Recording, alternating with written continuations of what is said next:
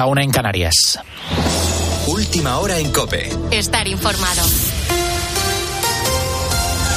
Entre 45.000 y 70.000 personas, según las cifras publicadas oficiales, se han reunido en la Plaza de España de Madrid para decir no a la ley de amnistía.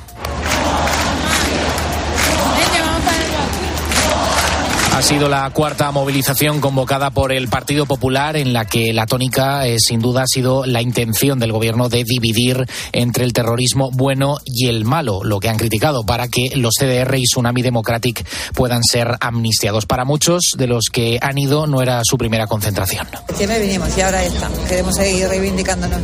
Habrá que hacer algo por España, ¿no? Que si no nos unimos y luchamos por esto, a ver quién lucha. Estamos aquí de viaje y nos ha pillado pasando por aquí y nos hemos animado que al final perdonen todo el tema del terrorismo. Pediremos en todas las que podamos. A ver nuestro futuro, nuestros hijos, nuestros nietos, porque este futuro no es bueno.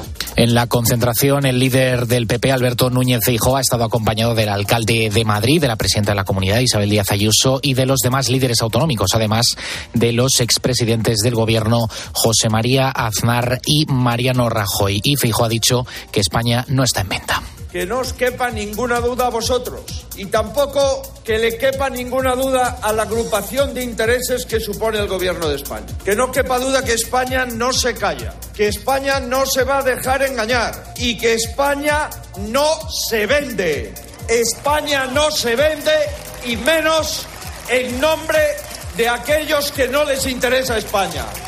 Las palabras de Alberto Núñez Fijó. Mientras tanto, continúan los problemas en Francia con los agricultores españoles. En este caso, los agricultores ganos, galos han anunciado el bloqueo de los accesos a París por tiempo indefinido a partir de este lunes a las 2 de la tarde. Este fin de semana ha sido algo más tranquilo que durante el resto de la semana. La AP7 volvió a abrir y tan solo unas 40 carreteras, en comparación con las 113 del pasado viernes, han permanecido bloqueadas. Pero los agricultores ya habían avisado que solo era un pequeño descanso. En las últimas horas, el ministro del Interior francés ha condenado lo que le está sucediendo a miles de transportistas al circular por sus carreteras, incluidos sorpresa, los camioneros españoles.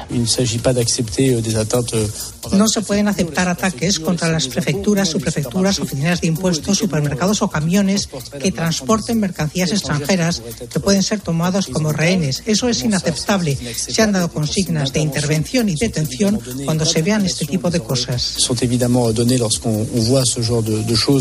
Con la fuerza de ABC. Cope, estar informado. Dos asuntos más del exterior. La policía turca ha detenido a dos personas sospechosas de haber perpetrado el ataque a una iglesia católica en Estambul, en Turquía, en la que ha muerto un hombre. Esta noticia se ha conocido después de que el Daesh reivindicase este tiroteo. Además, tres soldados estadounidenses han muerto y 25 han resultado heridos en un ataque con drones en Jordania, cerca de la frontera con Siria. El presidente Joe Biden ha afirmado que el ataque ha sido llevado a cabo por grupos radicales respaldados por Irán, aunque aún se están investigando los hechos. Pero la última hora se centra en que Jordania asegura que este ataque no ha ocurrido dentro de sus fronteras. Estas son las primeras bajas mortales de Estados Unidos desde el comienzo del conflicto en Gaza entre Israel y Hamas. Tienes más información en nuestra página web en cope.es. Seguimos en la noche de Cope con Adolfo Arjona.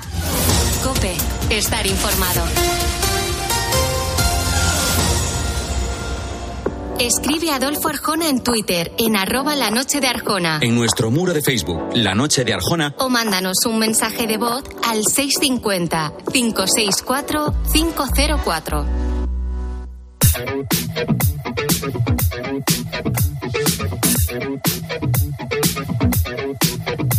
Si te pregunto qué tienen en común Elvis Presley, William Shakespeare, Marilyn Monroe, Michael Jackson, me dirás que han sido grandes iconos de la cultura en cada una de sus facetas. Pero ¿qué siguen teniendo en común después de haber fallecido? Esos personajes famosos siguen siendo un atractivo para miles de personas que cada año peregrinan a los lugares donde están enterrados para rendirles tributo y reconocimiento. Esta noche te proponemos una ruta por alguna de las tumbas más visitadas del mundo y descubriremos algunos lugares donde no imaginabas que descansan algunos de los personajes más conocidos del mundo. Sabéis, cuando empecé, había gente que quería meterme en la cárcel y hasta matarme por cómo me movía. Me cortaron el pelo, me pusieron un uniforme y me llamaron a filas. Es un joven cantante de Memphis, Tennessee. Ha sacado una canción con Sun Records y no deja de sonar en la radio. Un fuerte aplauso para Elvis Presley. El rey del rock and roll está enterrado cerca de su mansión en Graceland, en Memphis.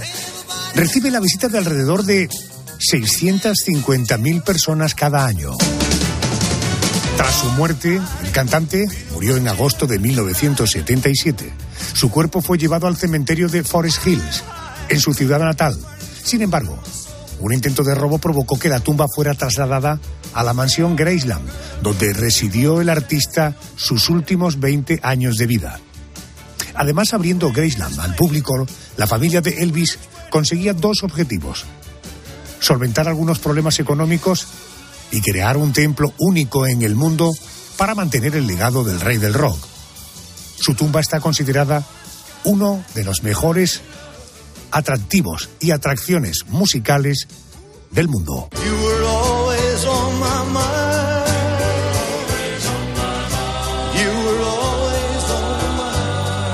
Un día de arroces y de vinos, mi querido amigo Juan Frasenabre me contó cómo fue la experiencia de visitar la tumba de Elvis. Juan Frasenabre es productor musical. Seguro que has vivido más de una propuesta que él te ha hecho. Querido Juanfra, buenas noches. ¿Qué tal? Muy buenas noches, Adolfo. Qué emocionante escuchar esa introducción tuya. Bueno, y qué emocionante en, ese ático, en esa guardilla, junto a una pequeñita sauna, esa escultura a cuerpo completo de Elvis. Realmente eh, tu relación con Elvis debe ser, no digo que sea patológico, pero sí que debe ser como muy intenso, ¿no? Bueno, la verdad es que para mí, como bien decías, el rey del rock and roll, yo creo que marcó un antes y un después en la música y he sido, bueno, he sido un, seguidor de él, sigo siéndolo. Y, y, la verdad es que he visitado Graceland, su mansión, como tú dices, y todo lo que conlleva dentro de, la mansión de Graceland y lo que significa solo ya cuando entras por las avenidas de, que te dirigen a Memphis y, y te encuentras con la gran avenida que es Graceland, Graceland Boulevard, la emoción eh, eh, es, es, realmente algo que cuando lo vives, eh, he estado en tres ocasiones en, en su casa y es algo que te deja impactado, o sea, es como algo tan sepulcral, tan, tan tan, intimista, o sea, como bien dices, van miles y miles de personas cada, cada día a visitar la, mansión, a visitar lo que es Graceland, y hay un silencio sepulcral dentro, o sea, se crea un clima, o sea, gente que llega desde los cinco continentes del mundo y que la experiencia y las vivencias que se viven ahí dentro, vamos, son, pero de pelos de punta, vamos. Oye, ¿en qué lugar del recinto está la tumba y cómo llegas hasta ella? Bueno, normalmente entras, eh, evidentemente, todo esto está un poco ya organizado, ten en cuenta que son miles de turistas, entras directamente por la puerta de lo que es la valla perimetral de Graceland, entras por todos sus jardines hasta que llegas a la mansión, visitas su mansión, una mansión realmente increíble, donde te hacen creer hasta incluso y en, algunos momentos que parece que él va a bajar por la escalera y que te lo van a encontrar allí, donde están todos sus premios, donde están todos todas sus conquistas discográficas, todos sus trajes, toda la historia en sí de, su carrera y vas pasando hasta que sales hasta incluso al patio de los caballos, donde tenía él sus caballos, y, y acabas directamente en el, bueno, no en el cementerio, sino donde está su tumba, donde está la tumba de su madre eh, y donde está también la tumba de su padre. Y entonces, eh, bueno, pues es como un mini cementerio donde allí se crea pues un clima realmente increíble y donde pues todos los peregrinos, por llamarlo de alguna forma, y todos los a Víctor y todos los fans de Elvis Presley, pues le, le rinden allí una pleitesía. Realmente es muy emocionante, Adolfo. Eh, muy emocionante. Juanfra, eh, eh, ¿estamos ante una tumba sencilla, barroca y alguna leyenda en la, en la lápida? No, es, es bastante. Está, está metida dentro de lo que es el ambiente, de lo que es el jardín en el suelo completamente, ahí están las tumbas con sus nombres y, bueno, y evidentemente rodeada de una fuente y de muchas flores y mucho verde, pero está dentro de lo que es el marco de la, de la finca. O sea, es algo muy, muy americano. ¿Suenan sus canciones en la mansión o, me decías antes que hay un silencio absolutamente sepulcral, pero... Sí, eh, sí, dentro de la mansión no suenan sus canciones, ¿vale? Donde sí sonaban sus canciones, cuando yo estuve, es frente a la mansión está el Heartbreak Hotel, un hotel que también dirige, bueno, pues la familia de Elvis Presley y que ahí sí que era también algo increíble, o sea, llegar a las 12 de la noche, aparcar en lo que son los jardines del hotel y estar escuchando las canciones y los éxitos de Elvis por todo el jardín, en todo el hall, en el ascensor, en la habitación, en el baño, pero a un volumen que tú después podías desconectar el volumen en la habitación, pero era algo que era increíble. Y te voy a decir otra cosa, lo de Graceland es algo realmente emotivo y que yo invitaría a cualquiera que tenga esa curiosidad por vivir algo emocionante eh, en su vida.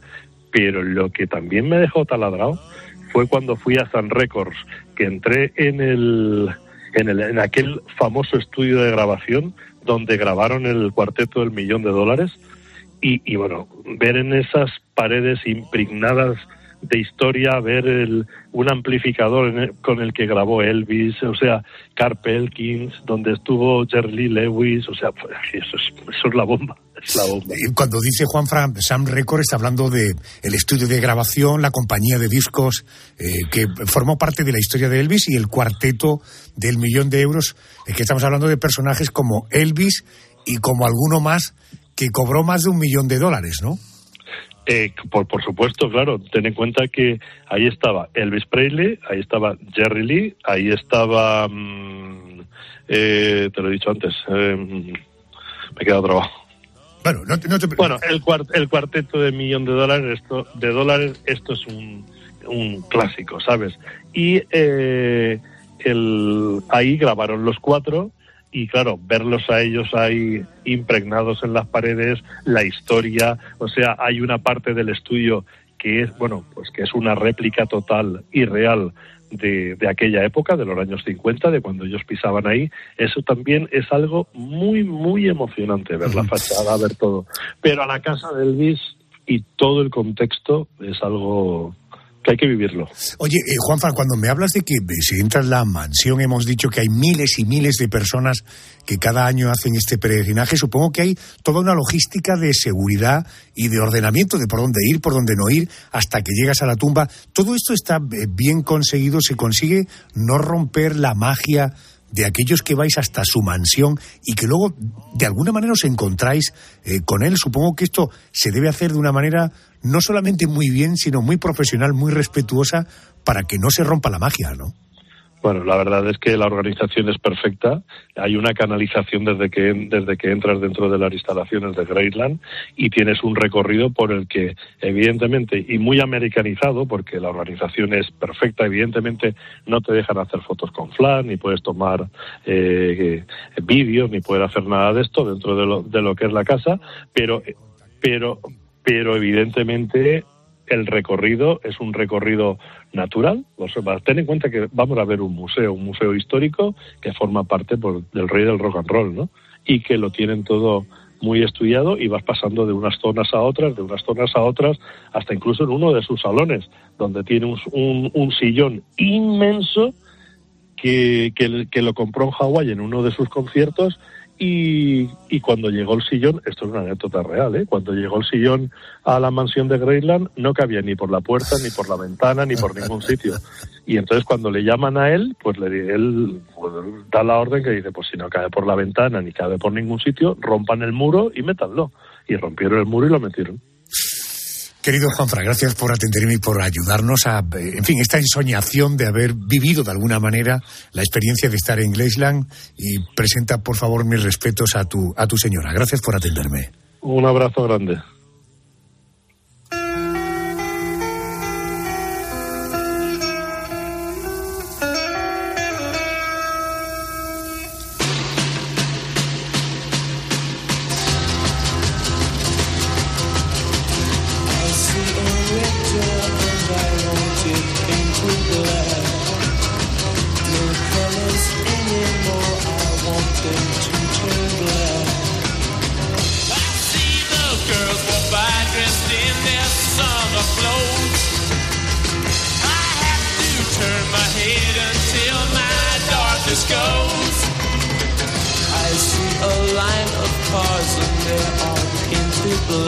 Vamos a continuar nuestro viaje de esta noche.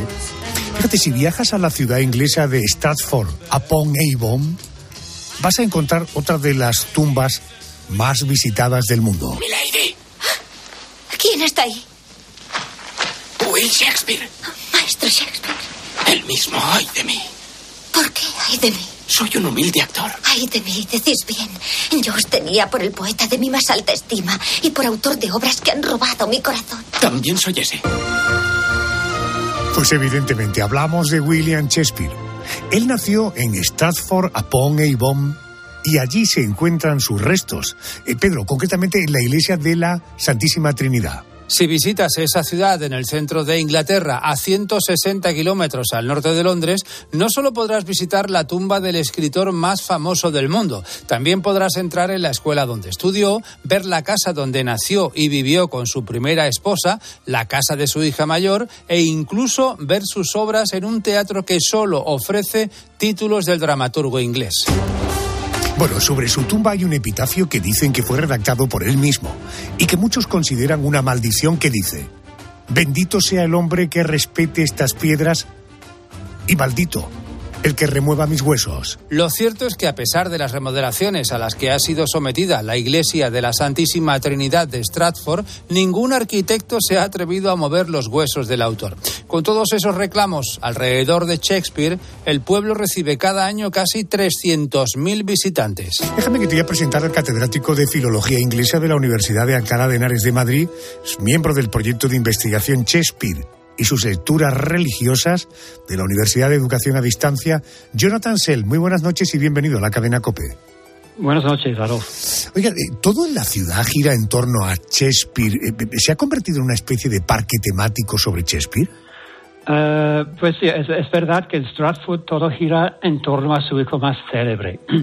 Diariamente llegan decenas de miles de turistas en autobuses y las colas para entrar en algunas de las casas museo pueden ser interminables. Uh, es un negocio, el turismo racial con Shakespeare es un negocio que da empleo a un tercio de los apenas 25.000 habitantes. Aún así, a pesar de la masificación, uh, la ciudad no ha llegado a convertirse en parque temático. Uh, desde el ayuntamiento y la fundación que cuida las varias propiedades, se intenta llevar todo con cierta discreción y gusto, ¿no? Y hay un marcado doble enfoque cultural y educativo. Entiendo. Oiga, ¿cómo es el lugar donde se encuentra la tumba de Shakespeare? Me dicen que incluso alrededor de la tumba hay libros. Uh, libros como tal no hay. Uh, lo que sí hay es, es, la tumba en sí con su lápida bastante modesta en el suelo y luego encima en, en una pared hay una escultura suya de medio cuerpo uh, con una serie de epitafios, con una serie de inscripciones de poesías en verso uh, conmemorándole, ¿no? Uh, pero libros como tal no hay. Uh, en cambio, pues hay otro monumento funerario en la abadía de Westminster donde sí el autor sí descansa, sujeta su, su, codo, digamos, sobre un, un, montoncito de tres libros, todos sin título. pero en Stratford no, libros no hay. Correcto. Eh, la tumba de William Shakespeare, eh, tengo entendido que está en el interior de la iglesia, ¿no? Sí, sí, efectivamente. ¿no? Sí, se, se encuentra justo delante de los escalones que conducen al altar, es decir, ocupa un lugar significativo dentro de la iglesia eh, y en, de hecho pues él desembolsó a la parroquia una cantidad muy importante de dinero para disfrutar de ese privilegio. ¿no? Uh -huh. uh, y a la izquierda de su tumba se encuentra también la de su mujer Anne Hathaway y a su derecha la tumba de su hija y de su marido. Uh, y además también la, la tumba del yerno de su hija Uh, y su marido, el médico. Eh, eh, profesor Sell, eh, ¿qué tipo de personas peregrinan para conocer la ciudad natal y la tumba donde se encuentran los restos de William Shakespeare? Uh, pues yo creo que se agrupan en dos, en dos uh, colectivos, ¿no? La, quizás la mayoría sean turistas extranjeros cuyos viajes, generalmente a Londres, incluyen también una excursión a la ciudad natal de Shakespeare para presenciar una de sus obras. También otro colectivo muy importante son los grupos escolares que visitan la ciudad y ven sobre el escenario una obra que a lo mejor han tenido que estudiar en el colegio. Además, también con cada vez mayor frecuencia se, se citan en Stratford empresarios para una serie de trabajo con como postre eh, una función en el teatro.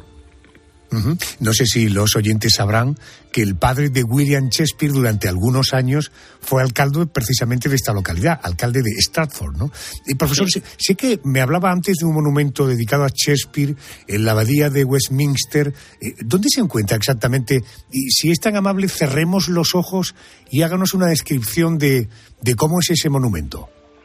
Sí, eh, se encuentra en lo que se llama el, el- el- el Rincón de los Poetas, en la abadía de Westminster, eh, y es, un- es una estatura de Shakespeare eh, realizada en el siglo XVIII, en- precisamente en eh, 1741, es decir, eh, 125 años después del monumento en Stratford, en la Santísima Trinidad de Stratford. Eh, y es, es una imagen eh, de, eh, de cuerpo entero de Shakespeare eh, en el que el dramaturgo aparece mucho más elegante, más aristocrático, eh, porque en Stratford su imagen de medio cuerpo eh, se parece más bien, o los hay que, que han dicho ¿no? que parece más bien a un maestro de escuela o a un carnicero ufano autosatisfecho, ¿no? Eh, pero ciertamente es la re- representación de un señor de la burguesía. En cambio, en, eh, en eh, la de Westminster vemos un Shakespeare más joven, más, más apuesto, como más aristocrático, um, rodeado, rodeado de otros escritores. eh, y hay referencias, eh, nombres inscritos en, la, en el propio monumento de la reina Isabel I y de los reyes Enrique V y Ricardo III. Y esas inscripciones un poco pues le sitúan eh, dentro de las élites sociales, ¿no? E incluso inscribir, le inscriben en la historia más patriotera, digamos, del país. Entiendo.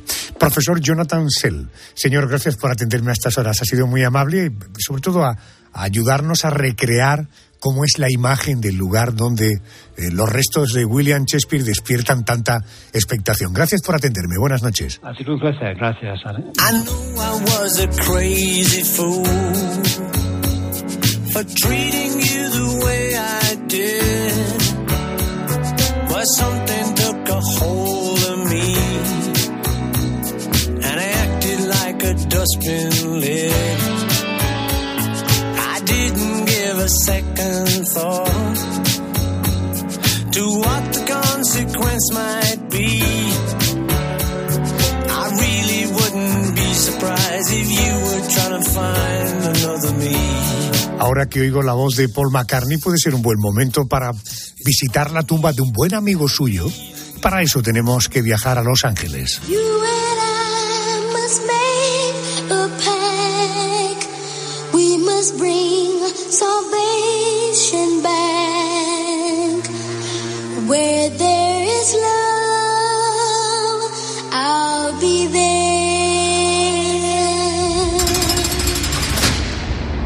Iremos a Los Ángeles para visitar el Forest Lawn Memorial Park. Más de 250.000 personas visitan cada año este cementerio, el panteón privado donde se encuentran los restos de Michael Jackson. Aunque algunos dicen que está vacío y sus cenizas se esparcieron por Neverland. Esté o no en su interior, el mausoleo destaca por sus, diríamos, materiales nobles, mármol, oro, plata, con los que se construyó este mausoleo, donde están los restos de Michael Jackson. Quiero hablar con un biógrafo del artista, es autor de Volviendo a Neverland, que publica Applehead Team. Pablo Rodríguez Lago, muy buenas noches. Hola, muy buenas noches. Encantado de estar aquí con vosotros. Jolín, qué genial la canción Be There que pusiste en la presentación. Es muy buena, Preciosísima. muy bonita, Jolín, efectivamente. Qué manera de empezar, guay. Oye, el cementerio donde se encuentra el mausoleo eh, eh, tiene hasta un museo de arte. ¿Cómo es el, el cementerio? ¿Cómo es? Pues mira, Forest Lawn es, de, es inmenso, es inmenso. Es, es como un valle con jardines hasta donde te puede alcanzar la vista, eh, con tumbas en el suelo, con sus lápidas, como las películas, ¿no? Y es precioso, o sea, aunque suene un poco macabro decirlo así, es un cementerio precioso, precioso. De hecho, es tan grande que tienes que recorrerlo literalmente en coche porque andando no lo puedes no lo puedes hacer entero, ¿no? Eh, Pablo, eh, ¿el mausoleo donde está enterrado Michael Jackson es tan ostentoso como cuentan? Hombre, pues a ver, yo teniendo en cuenta que, bueno, cuando Michael murió me imaginaba que se fuese a hacer algo tipo Graceland, como lo que se hizo con Elvis, ¿no?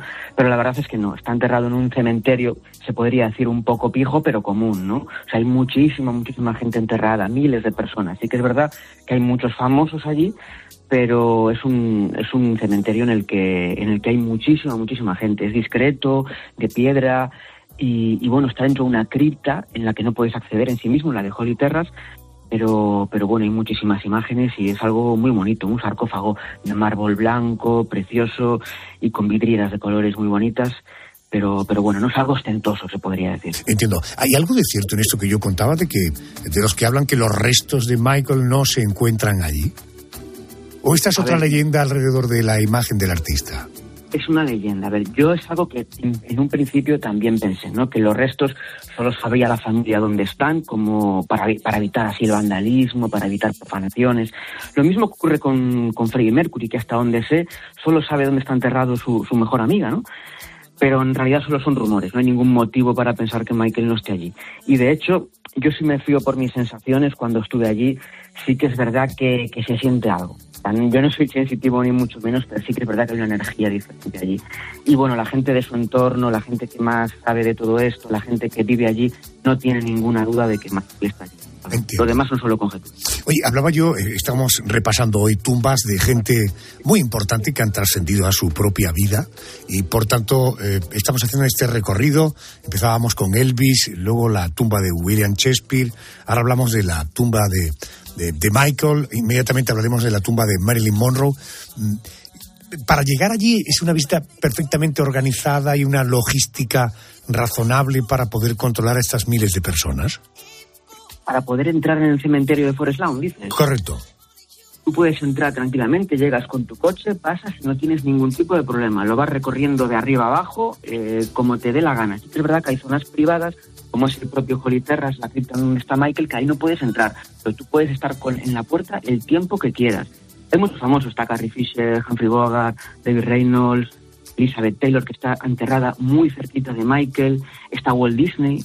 En la tumba de Walt Disney puedes llegar y ponerte delante de ella tranquilamente, que está en el jardín de arriba de todo, donde hay enterrada mucha más gente, y tú puedes estar allí tranquilamente. Está al aire libre, no está en una zona privada, por así decirlo. Y, y bueno, o sea, es una, es una zona que merece muchísimo la, la pena ver, porque tiene un montón de, de monumentos, eh, réplicas, estatuas de Miguel Ángel, de, es muy, muy, muy bonito, la verdad, merece muchísimo la pena. Oye, ¿y la figura de Michael eh, o su música están presentes en los alrededores del cementerio o para nada? Para nada, o sea, la puerta sí que es verdad que suele estar llena de adornos que envían los fans con fotos suyas, flores, dibujos, pero por lo demás no hay, no hay ninguna imagen de Michael que hayan ubicado allí de forma permanente, ni música, ni nada. Pero es que ni de Michael ni de, ni de ningún otro famoso. O sea, Michael simplemente es uno más allí en el cementerio. Hay mucha más gente enterrada a su, a su lado, claro, no va a estar allí sonando thriller mientras la gente va a llevar flores de, a sus fallecidos, ¿no?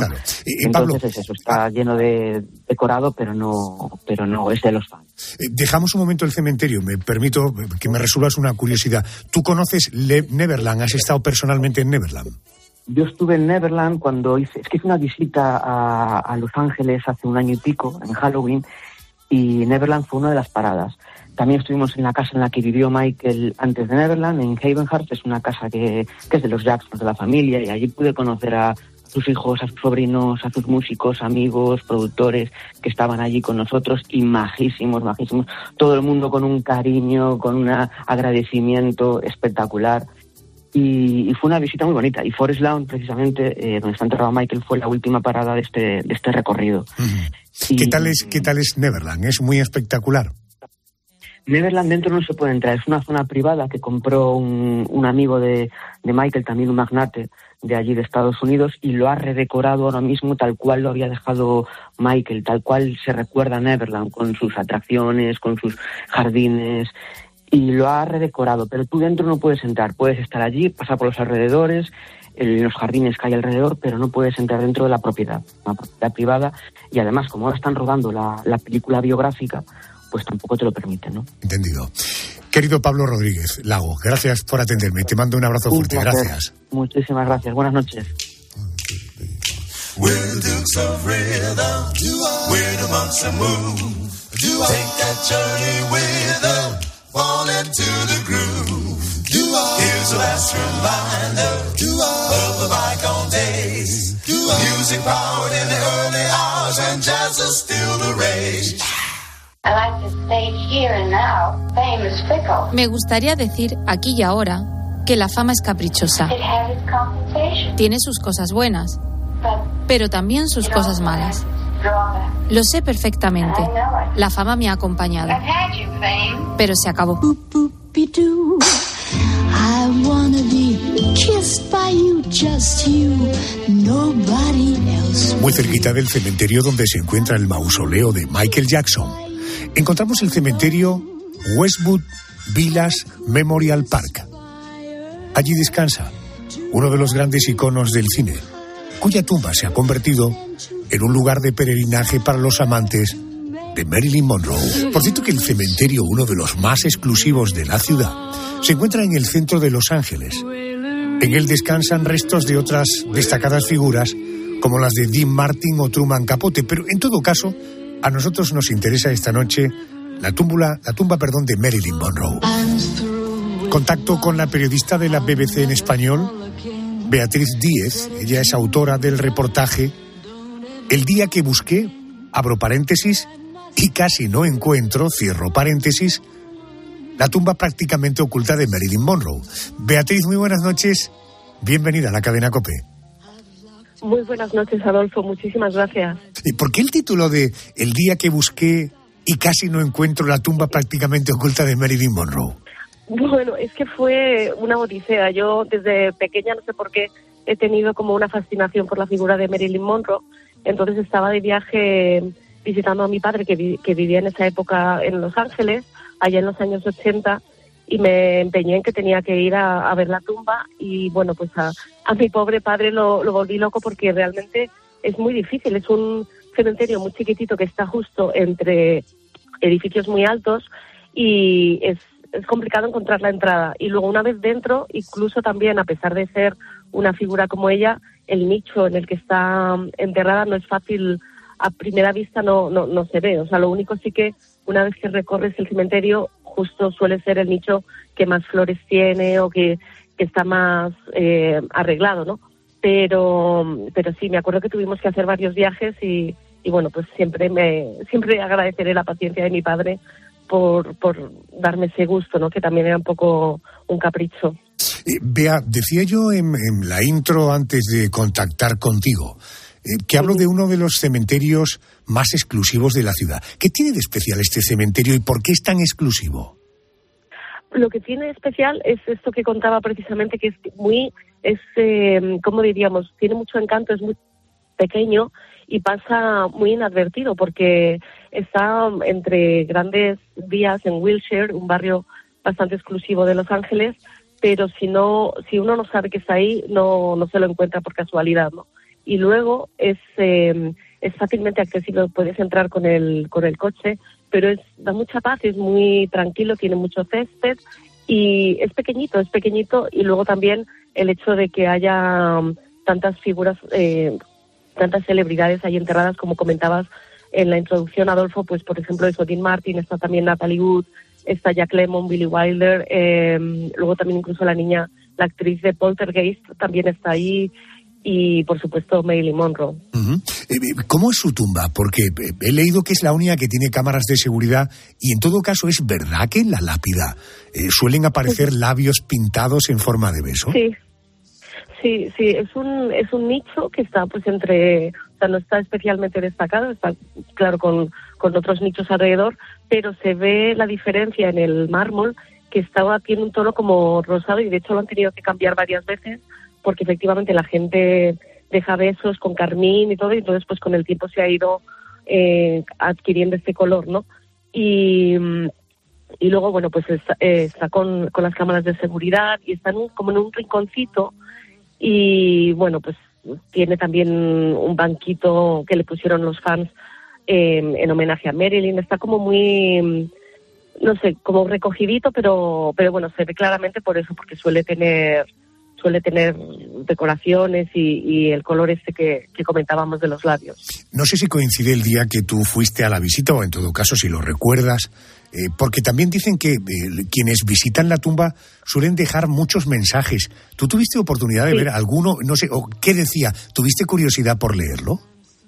Sí, sí, sí, la verdad que tuve mucha curiosidad porque la gente deja todo tipo de, de cosas, ¿no? Aparte de las flores, que eso es la más, más normal, pero también dejan fotografías, dejan tarjetas. Entonces, de acuerdo, leí una de una persona que decía que, que era vecino, que la había conocido en vida o algo así. Entonces, pues le dejaba un mensaje muy personal de cuánto la extrañaba y todo eso. Luego, por ejemplo, gente me llamó la atención otra postal que había de Polonia, de unas chicas que decían que bueno que habían ido desde Polonia para poder visitar la tumba y luego hay como globos, hay mensajes muchos de amor y de, de, cariño y de bueno pues de admiración, ¿no? Pero sí, la gente deja un poco de todo. También de repente hay como pequeños elementos, un, me acuerdo pues que había como pequeños pastilleros, eh, jarroncitos, hay cosas. Lo que pasa que no es todo el tiempo, suele ser en momentos más destacados, pues en el aniversario de su muerte o en la fecha que sería su cumpleaños, por ejemplo. Entiendo.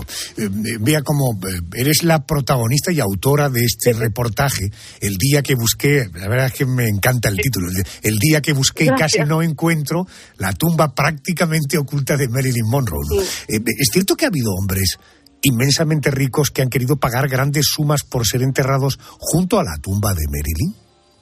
Sí, sí, sí. De hecho, hay algunas historias que, bueno, que nunca se sabe si son leyendas o no, pero hay otras muy reales, como por ejemplo el caso de Hugh Hefner de Playboy, que murió en 2017 y él ya tenía eh, reservada la, tumba al lado, ¿no? Porque además decía que que qué mejor que pasar la eternidad durmiendo al lado de Marilyn Monroe. Entonces Hugh Hefner, Hefner está allí. Luego hay otro caso de un hombre que, bueno, pues de hace tiempo, un empresario, que lo enterraron allí y la mujer, la viuda, quiso subastar porque, bueno, llegó un momento que ya necesitaba el dinero o lo que sea. Entonces, en el 2009 intentó subastar el espacio para sacar de allí los restos de su esposo y que, bueno, que otra persona, y entonces al parecer había millones de dólares que ofrecía la gente. Lo que pasa que eso no, no se concretó. Y entonces luego también había el caso que eso, pues no sé si es, cuánto es verdad o no, de un chico que, que de joven, ¿no? Que estaba enfermo y que dijo que su único deseo cuando muriera que, era- que lo enterraran cerca de Marilyn Monroe y parece ser que así fue, ¿no? Entonces hay múltiples historias y mm, de todas formas todavía recuerdo la última vez que yo fui en 2022 había algún nicho libre más o menos cerca de, de ella, pero no sé por cuánto por cuánto lo estarán ofreciendo. Imagino que sí que millones de dólares. Me decías que eh, siempre fue una idea que no sabes muy bien por qué explicar, tenías curiosidad o ilusión por conocer la Sí. tumba de Marilyn. ¿Esto ya con Marilyn hemos colmado esta parte de tu personalidad o te siguen despertando excitación ir a ver la tumba de algún otro? No, la verdad que tenía, no, era una fijación que tenía con, con ella eh, y luego además, bueno, tuve la suerte o, la oportunidad de ser corresponsal, estuve un tiempo de corresponsal en Los Ángeles, entonces ahí sí que la fui visitando más a menudo y, y no, lo que pasa es que en ese mismo cementerio ver las otras tumbas de estas otras personas famosas, por ejemplo, en el caso de, de Billy Wilder es curioso, ¿no? Porque dice, perdonen que no, o sea, eh, no, como tiene su lema este de nadie es perfecto, ¿no? De, de, de la película de Con faldas y a Algo así como disculpe entonces- que no pueda levantarme o algo así, ¿no? Sí. Y, y entonces luego hay otras, eh, por ejemplo, en el caso de la de Dean Martin, es curioso porque él tenía muy buena relación con Marilyn, con Marilyn Monroe y la defendió, de hecho, en los últimos meses, ¿no? Que antes de la muerte de ella, Dean Martin pues sacó mucho la cara por ella y entonces, curiosamente, me he dado cuenta de que cuando hay más flores en la tumba de Marilyn, por eso, por algún aniversario o lo que sea, normalmente en el, de, en el nicho de Dean Martin también aparece alguna flor o alguien que le deja un recuerdo pues de cariño en conexión con Marilyn Monroe. Son cosas que, que he estado observando y que me llamaron mucho la atención. Perfecto, Beatriz Díez, periodista de la BBC en español. Por cierto, no sé si te pillo dónde te pillo, en Los Ángeles, en Nueva York, ¿dónde estás? No, estoy en Miami ahora mismo, estoy en Miami. Bueno, pues te agradezco mucho que desde Miami has tenido unos, unos minutos para los oyentes de COPE. Bea, gracias por atenderme. Un beso. Muchísimas gracias, Adolfo. Un abrazo y un beso muy fuerte para todos.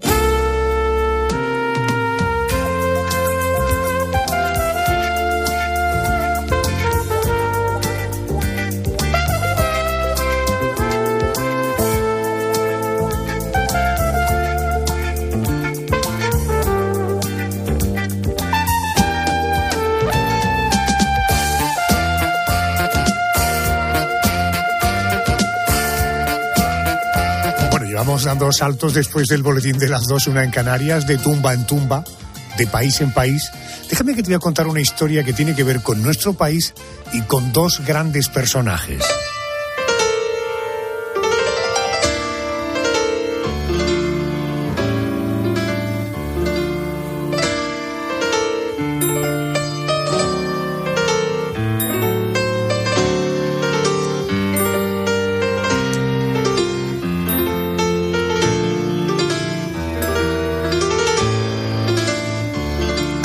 A un viaje hasta la provincia de Málaga. Déjame que te lleve a un sitio paradisiaco en la serranía que es Ronda. Una ciudad que unió a un grande del toreo, como Antonio Ordóñez, y al gran director de cine Orson Welles. No dejaré para después de las elecciones lo que pienso hacerle. Le voy a romper la cara. Quizá pueda hacerlo o quizá no, señor Kane. El amor que el, que el cineasta sentía por España y por Ronda en particular hizo que su última voluntad fuese que lo enterraran en esta ciudad malagueña. Y a pesar de fallecer en Los Ángeles, año 1985, dos años más tarde, su hija Beatriz colocó las cenizas de su padre en un pozo del jardín de una finca de Antonio Ordóñez. Me atiende un investigador de tradiciones, de las tradiciones y de la cultura de la serranía de Ronda, Martín Vivas. Buenas noches y bienvenido a la cadena COPE. Buenas noches, Adolfo. Gracias. Martín, a Orson Welles se le atribuye la frase, un hombre no es de donde nace, sino de donde elige morir. ¿Él por qué elige descansar para siempre en Ronda? Bueno, realmente la frase es un hombre no pertenece al lugar donde nace, sino de donde elige morir.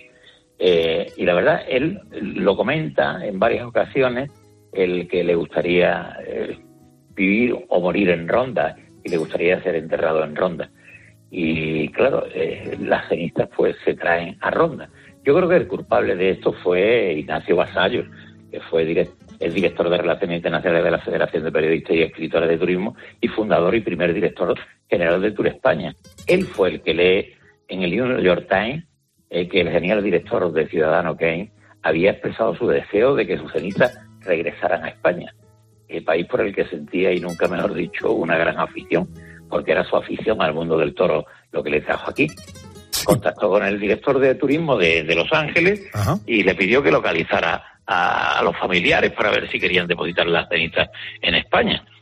Y así fue la cosa. En aquel tiempo estaban preparando un libro precisamente también de fotografías de España, al modo que se había hecho el año anterior uno de Estados Unidos.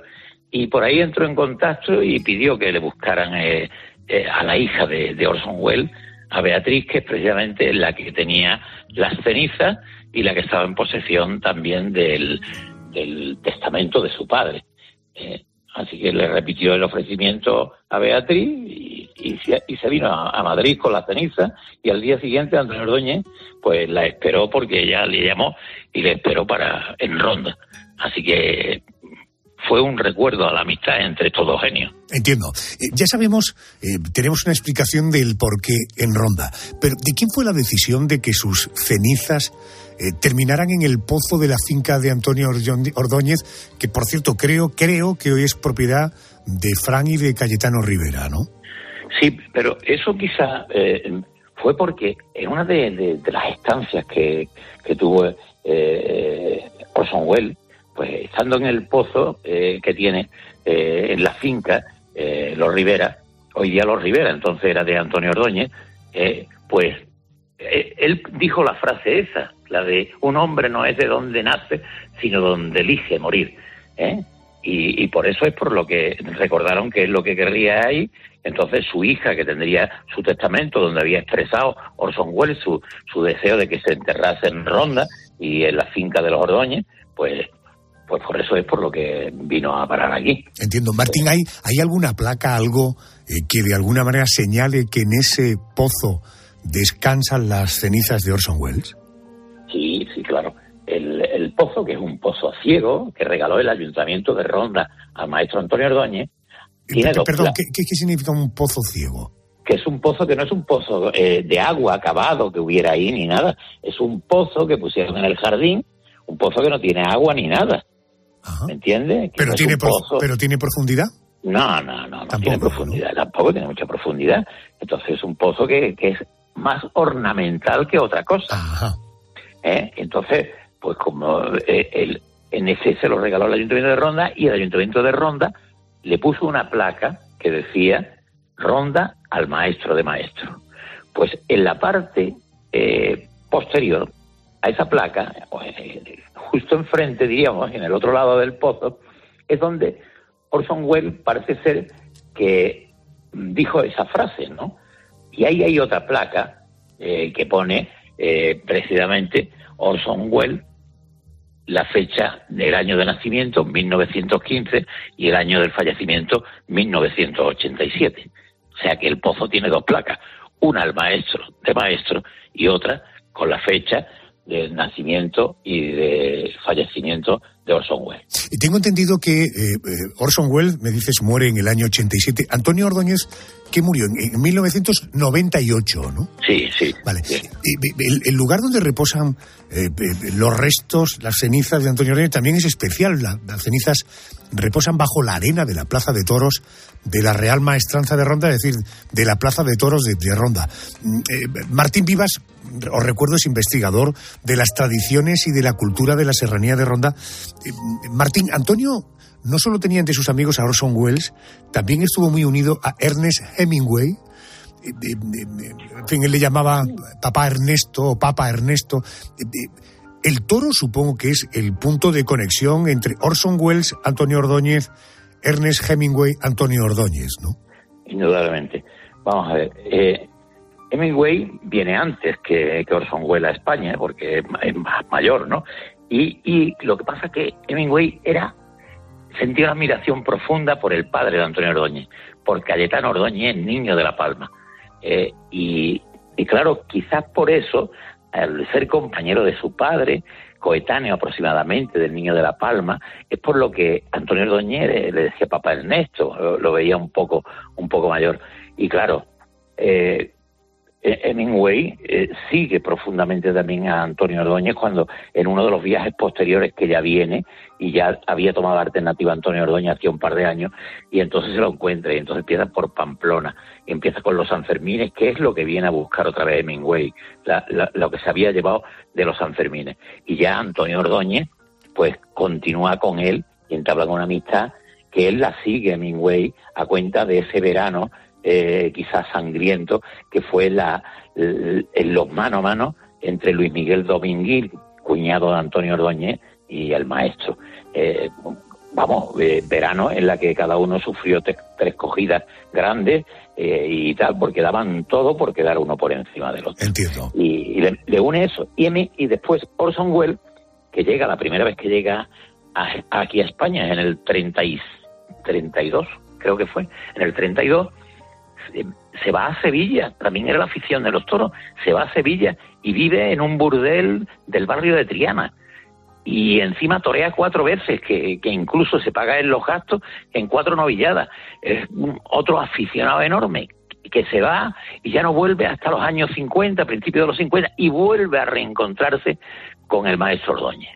O sea que los dos están, eh, el hilo de conducción de la amistad de Hemingway y de Orson Welles es el mundo del toro. Entiendo. Eh, Orson Welles y, y- y, eh, llegó a vivir o a hospedarse en Ronda durante temporadas amplias.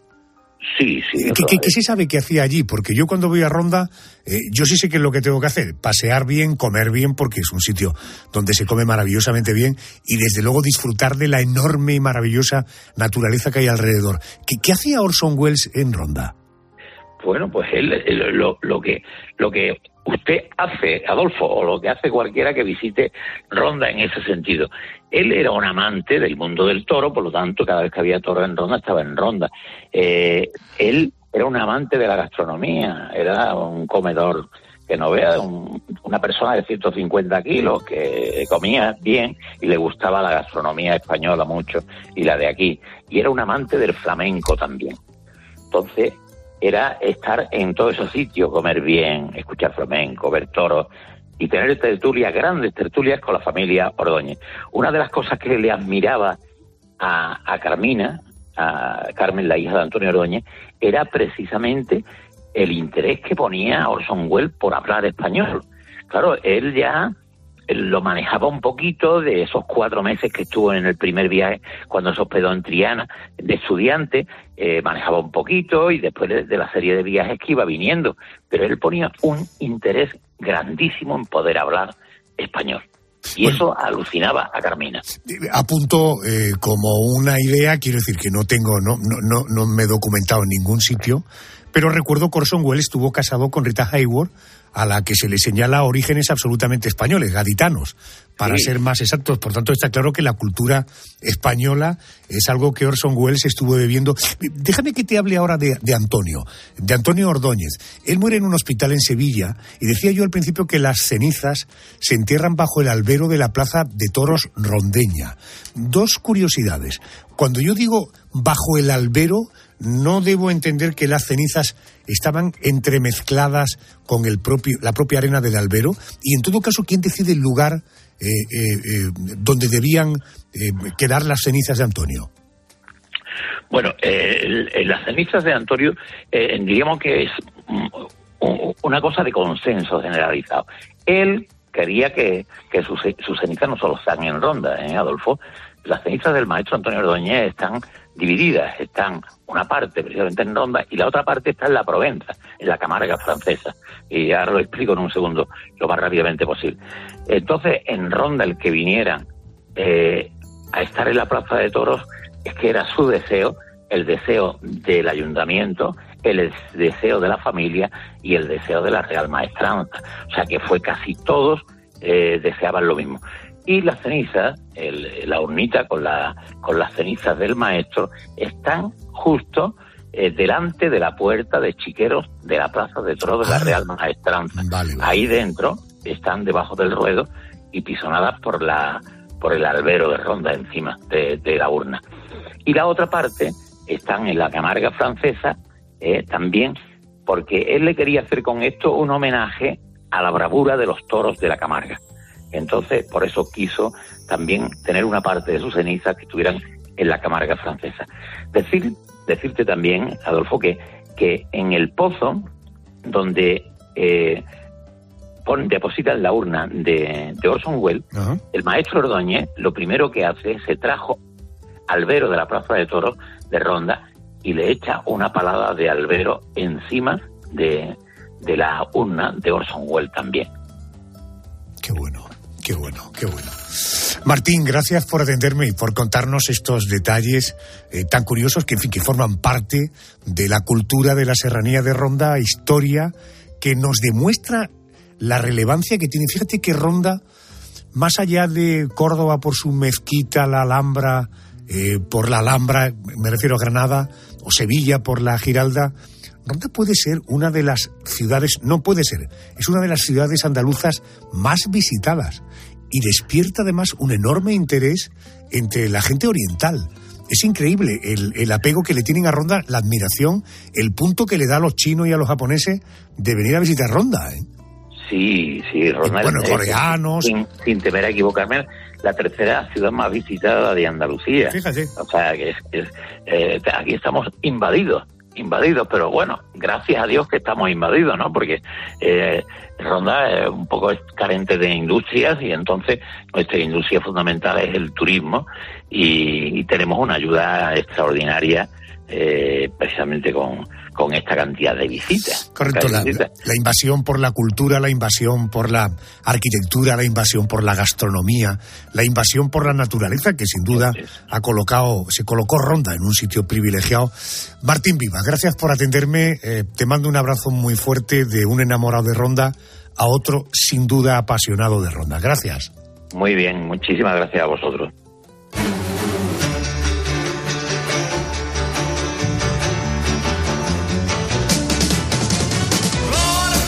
Tumbas como las de Elvis Presley, William Shakespeare, Marilyn Monroe o Michael Jackson, que se han convertido en lugar de peregrinaje de sus fans y reciben miles de visitas cada año. O personajes como Orson Welles y Antonio Ordóñez, que decidieron antes de morir dónde querían reposar para siempre. Este ha sido el recorrido que hemos hecho en nuestro especial de esta noche sobre las tumbas más visitadas del mundo. Noticias, boletín de las 3.2 en Canarias y luego seguimos.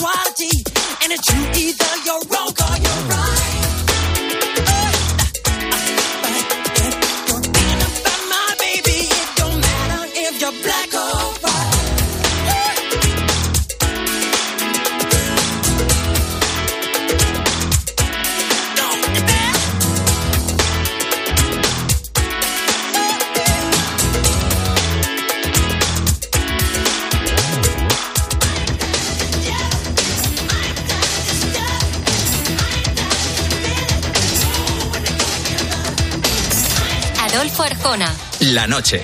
Cope. Estar informado. En tiempo de juego estamos muy contentos. Sí, señor. Porque esta semana tenemos liga. Son buenísima, ¿eh? Este miércoles desde las seis y media de la tarde en Cope, Fútbol Club Barcelona, Osasuna. Me he venido arriba. Y después, Atlético de Madrid, Rayo Vallecano. Tiempo de juego con Paco González, Manolo Lama y el mejor equipo de la radio deportiva. El número uno del deporte. Y recuerda, la información continúa con Ángel Expósito y la linterna en Cope Más, Onda Media, Cope.es y la aplicación móvil.